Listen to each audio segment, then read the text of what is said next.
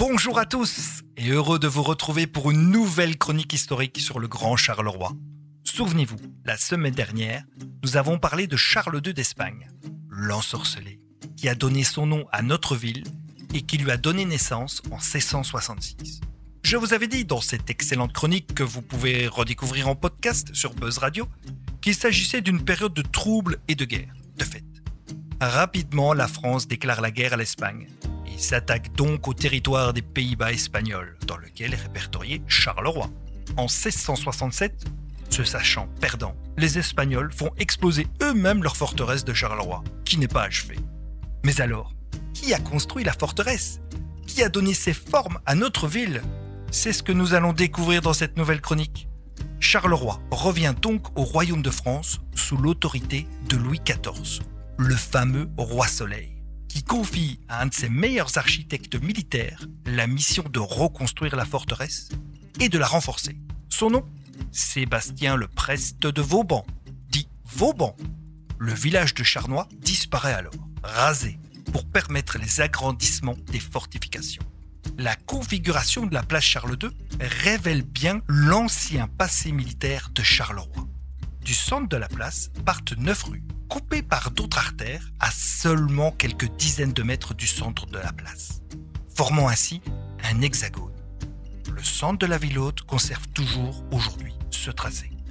La rue Turenne, vous connaissez Elle rend hommage à Henri de la Tour d'Auvergne, vicomte de Turenne, prestigieux homme de guerre français qui prit Charleroi en 1667. La dénomination de la rue date de 1860. La rue du Dauphin, sa dénomination actuelle rend hommage au fils de Louis XIV. La rue d'Orléans, en honneur du frère du roi de France, Philippe d'Orléans, n'est-ce pas? La rue Vauban, vous l'avez compris, est un hommage au concepteur du centre de notre ville, l'architecte et ingénieur militaire Sébastien le Preste de Vauban. Au nord se trouvait la porte de Bruxelles, créée par les Espagnols, vers leur capitale des Pays-Bas espagnols, seule porte d'entrée à l'époque dans la forteresse. C'est actuellement la rue Neuve.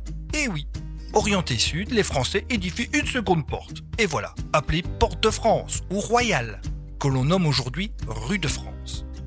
Louis XIV exige une chapelle au cœur de sa forteresse, la chapelle Saint-Louis, qui est un ancêtre de Louis XIV. Elle remplace l'église du Charnois, détruite lors de la construction de la forteresse, l'église Saint-Christophe.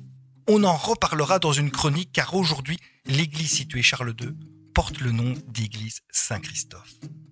Notons également que sous le centre de la place Charles II se trouvait un puits de 42,5 mètres pour donner accès à l'eau aux troupes de cette forteresse militaire qui était Charleroi. Alors Vauban, il participe à de nombreuses batailles pour le roi de France. Stratège, intelligent, il a assiégé plus d'une ville, mais il a toujours veillé aux conditions de vie et de survie de ses soldats.